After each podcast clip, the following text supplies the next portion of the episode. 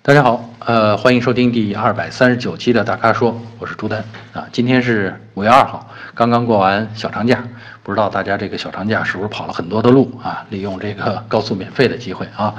呃，好，这个言归正传，咱们说回来，今天的呃话题还是从选车开始啊。呃，我们的粉丝叫问号啊，他的问题是奥迪 A6L 跟沃尔沃 S90 啊，哪款更值得推荐啊？应该问，呃，转化过来应该叫哪款更值得拥有吧？啊，他说本节本来已经下定决心了啊，提去去这个提这个奥迪 A6L 三零技术版，但是呢后来看到沃尔沃 S90，哎，就陷入纠结了，呃，觉得奥迪呢不论是外出办事还是家用都挺合适的，呃。但是看到 S 九零呢，又觉得哎，这个新技术啊，啊，各种，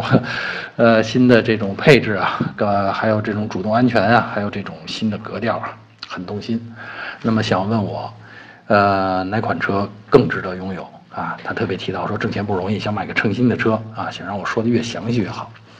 呃，是这样啊，这个咱们这个语音呢，只能简单的说一下，越详细越好。这事儿我可能还真的做不到，几分钟的时间啊。嗯，但是我从这题面上看啊，其实是我觉得啊，我们这位问号同学还是很中意这个奥迪 A6L 的啊，因为他提到的是，不论是外出办事儿还是家用都挺合适。哎，你别小看这句话，呃，这个是 S90 呃暂时做不到的。因为奥迪的品牌认知度啊，在中国咱们不用说了，是相当高的啊，所以呢，这个基本上是很有面子啊，特别是你要需要一些场面上的活动的话，那奥迪肯定远远超出了这个沃尔沃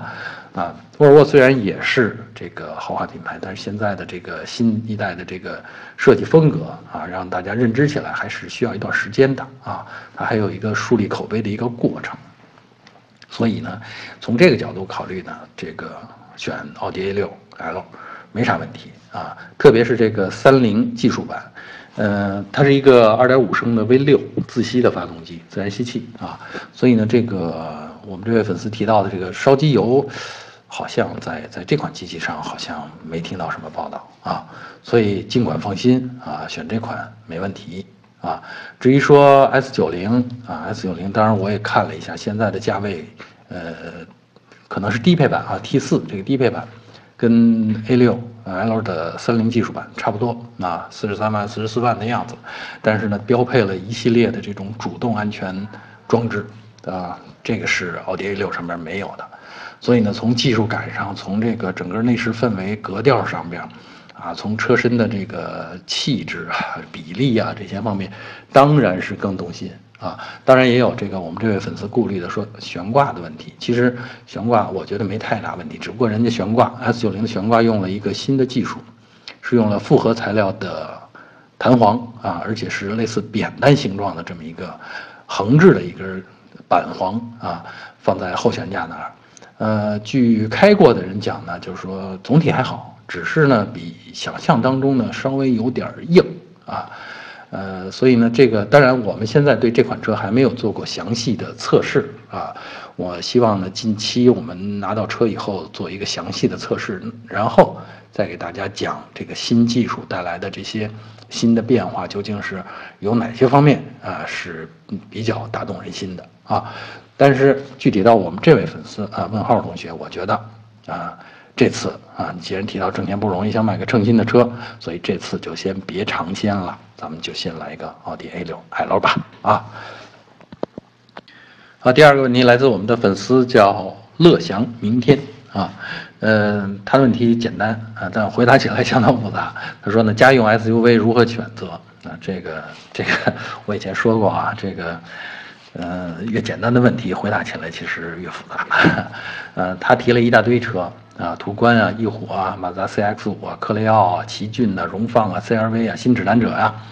最后他说，呃，这个银子少点，想买低配，要求裸车十七万左右。哎，问低配这些车当中谁最有性价比啊？呃，我觉得我也帮你捋了一遍这些车，我发现十七万左右有些车根本就做不到。你比如说途观。啊，比如说翼虎啊，呃，再比如说这个，呃，这这个奇骏啊，所以呢，这个我咱们得放弃一下啊，做个取舍啊。呃，我觉得它的要求呢是说，哎，要开着省心啊，安静舒适啊，动力稍微好点，够用啊，够用和好点这是有点矛盾啊。呃，说在这些条件下哪个比较合适呢？那我再梳理一遍呢，基本上是这样。我觉得，呃，一丰的啊，一汽丰田的荣放啊，还有这个东风本田的 CRV 啊，基本符合他说的这个条件。为什么呢？因为 CRV 马上要换代了啊，那现在的手里的这个库存的这些车呢，也不叫库存了，就是现有的这些车呢，肯定要尽快的经销商要尽快的出手，那会有一轮这种优惠出来。那为此呢，这个荣放啊，这 CRV 的老对手，那在市场上一定要也有有所动作来呼应，所以呢，可能会。这呃两家都会加大这个优惠的力度，而且这两家的车呢，这个荣放和 CRV 呢，都是属于这种，呃没啥毛病，开着省心，然后呢城市用车啊，动力2.0的动力都够用啊。我特地看了看价格，呃基本上是十七万，十七万出头吧，啊 就是不算优惠的话，那考虑优惠的话呢，大概十六万多也就可以够得着了啊。所以呢，我觉得这两个车。是可以的，是符合这个条件的啊。至于其他的车，呃，像科雷傲啊，像新指南者呀，像翼虎啊，你得做很大的牺牲。比如说你去买个手动的，呃，这个没必要吧？我觉得以配置已经降到最低了，然后车又选成了手动的，然后你还是城市用车，这个开着累呀啊，所以没必要啊。那么。呃，还有没有其他更合适的？那我觉得，如果尺寸上边你可以稍微的妥协一点，就不要像荣放或者 CRV 那么那么大的话，稍微缩小一点尺寸啊，轴距比如说小个呃十厘米、八厘米的。那么下一个级别的呢，就是像逍客啊，像科雷嘉啊，东风雷诺的科雷嘉和逍逍客是东风日产的，但实际上科雷嘉和逍客呢是同一个平台的。姊妹车啊，所以呢，这两个车呢，就是，呃，在你十七万左右、十七万元预算这这个里边呢，可以上到比较好的配置了啊，这是你不需要车那么大的前提下。同样，这两款车的特点也是安静舒适啊，动力都是二点零的 CVT 的，所以呢，够用啊，没问题的啊，呃，省心，车也没什么毛病啊，所以就不妨做这种选择啊。好，第三个问题啊，是我们的粉丝叫我拉登，拉登啊，他在问，他说，呃，家用 MPV 怎么选啊？又是一个很宏观的问题。他，但是呢，他的这个题面呢，我看了一下，还挺具体的。他说以前都是开别人的车，那现在自己选车呢，就有点拿不定主意了。那看好了这个这么几个 MPV，一个是途安 L 1.4T，还有一个是夏朗 1.4T，还有一个是雪铁龙毕加索 1.6T。那他说用车呢，就是平时上下班，但是啊，但是节假日经常要满载六个人做中长途的旅游，所以呢要考虑安全性、可靠性、耐用性、经济性、实用性、舒适性。他希望我在这么多个这个 性能上面做个比较。呃，首先啊，我觉得，我觉得啊，这里边，嗯，夏朗，呃，就是如果说考虑舒适性的话，特别是要满载六个人做中长途旅游的话。那舒适性其实是我觉得是第一位的，空间最重要。那夏朗在这里边空间是最大的啊，但是呢，夏朗的这个呃配 1.6T 发动呃 1.4T 发动机的，我还特地查了一下，这个 1.4T 发动机配的是六档呃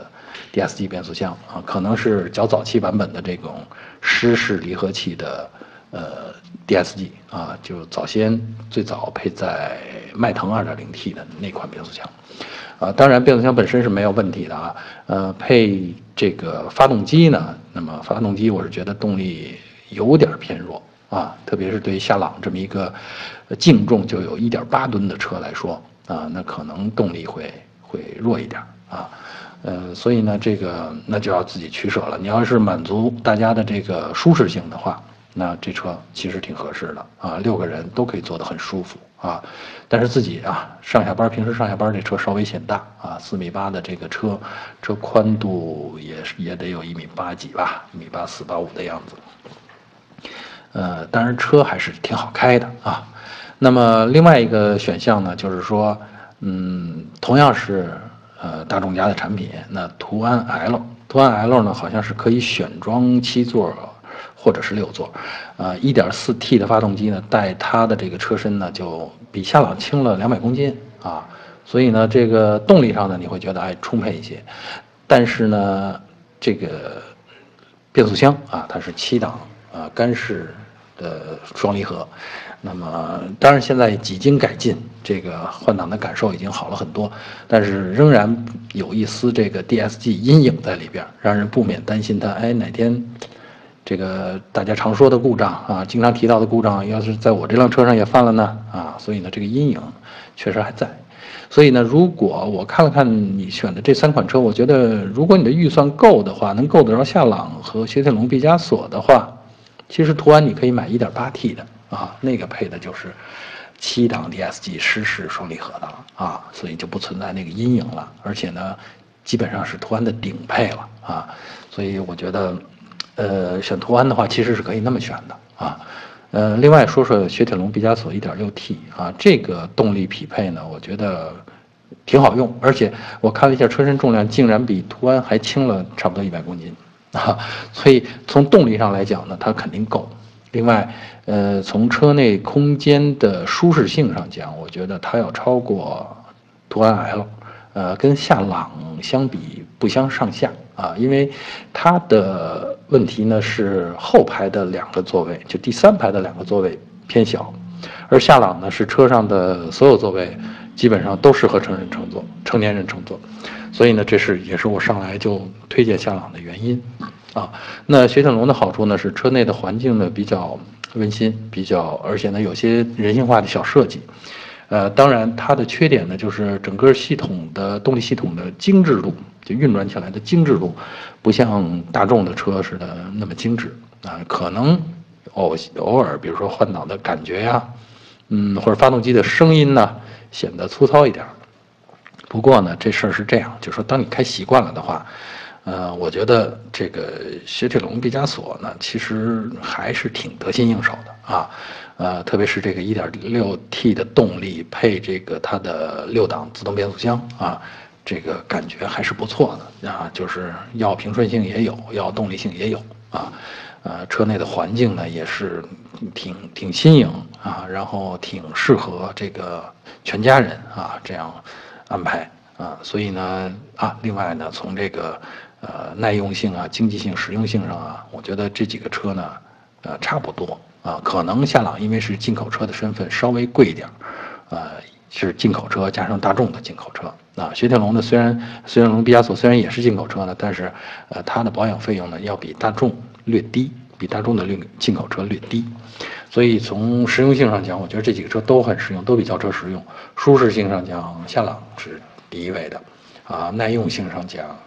其实怎么说，途安 L 吧，途安 L 和夏朗让人比较放心。雪铁龙呢，其实也没大问题啊。那么，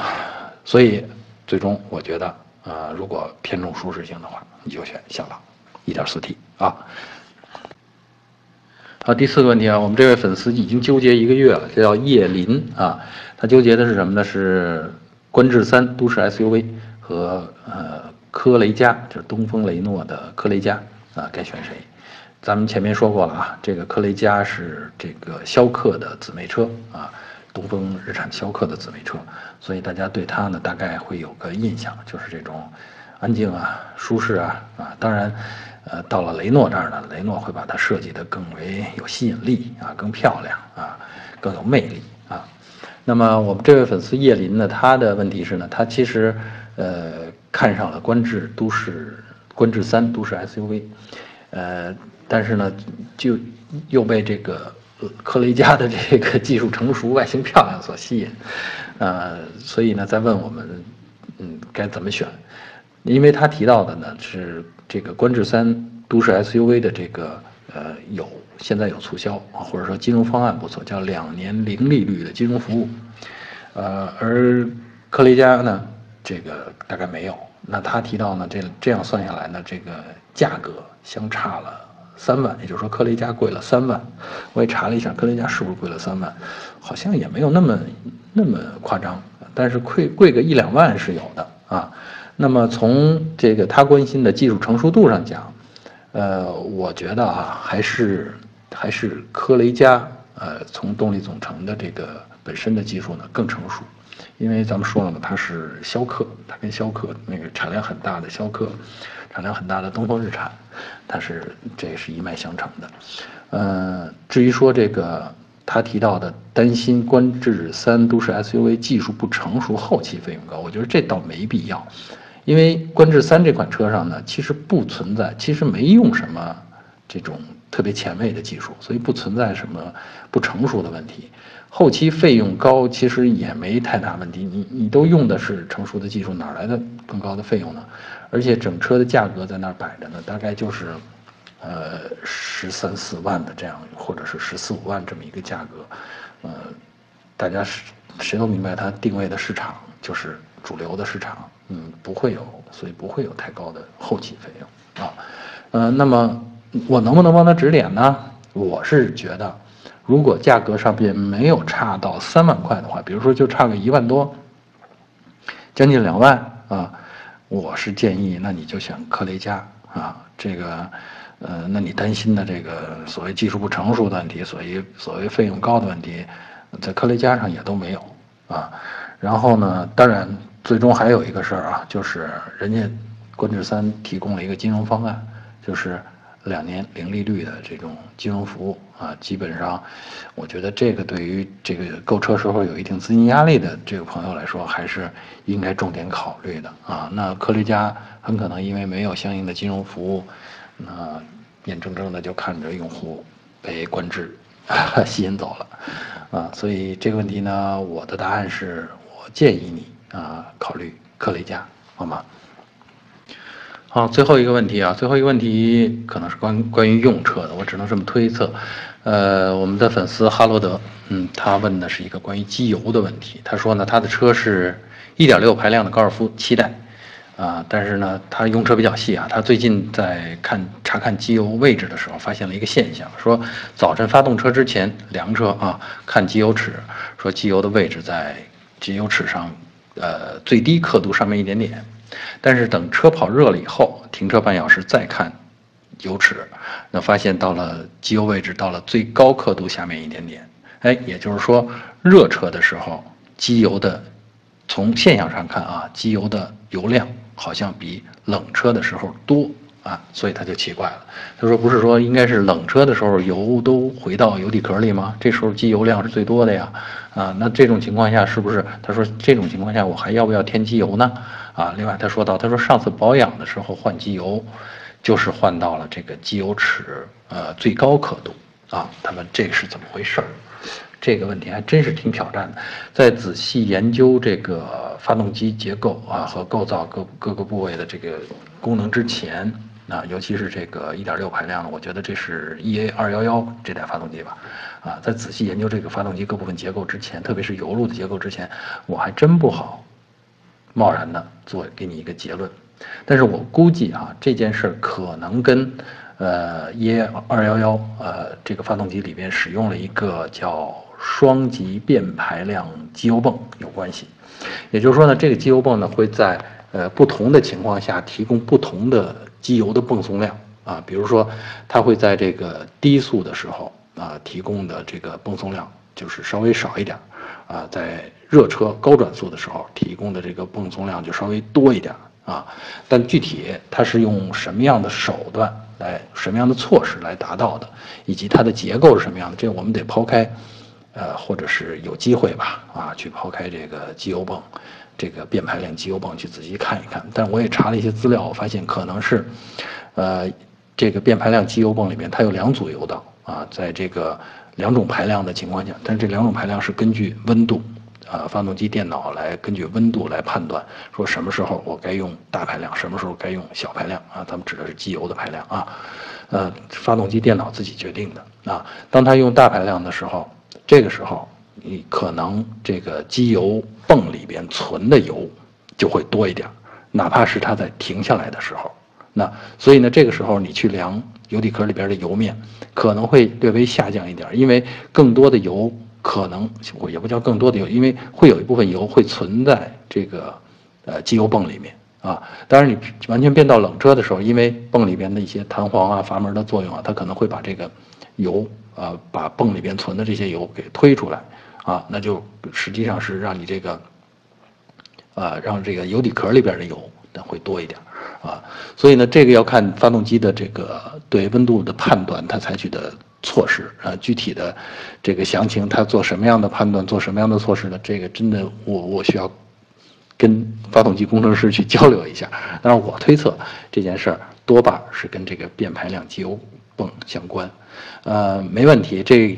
呃用起来，只要你保养是按照手册，咱们是在加油的时候是在上下刻度之间，其实就都能够保证发动机的正常工作。另外，如果你使用的是这个呃纯合成的。润滑油的话，实际上这个泵送的速度啊会更快啊，不存在你说的这个呃发动机亏机油的问题啊，所以尽管放心使用。然后这个问题我会记着，我们以后有时间再给大家剖析它啊。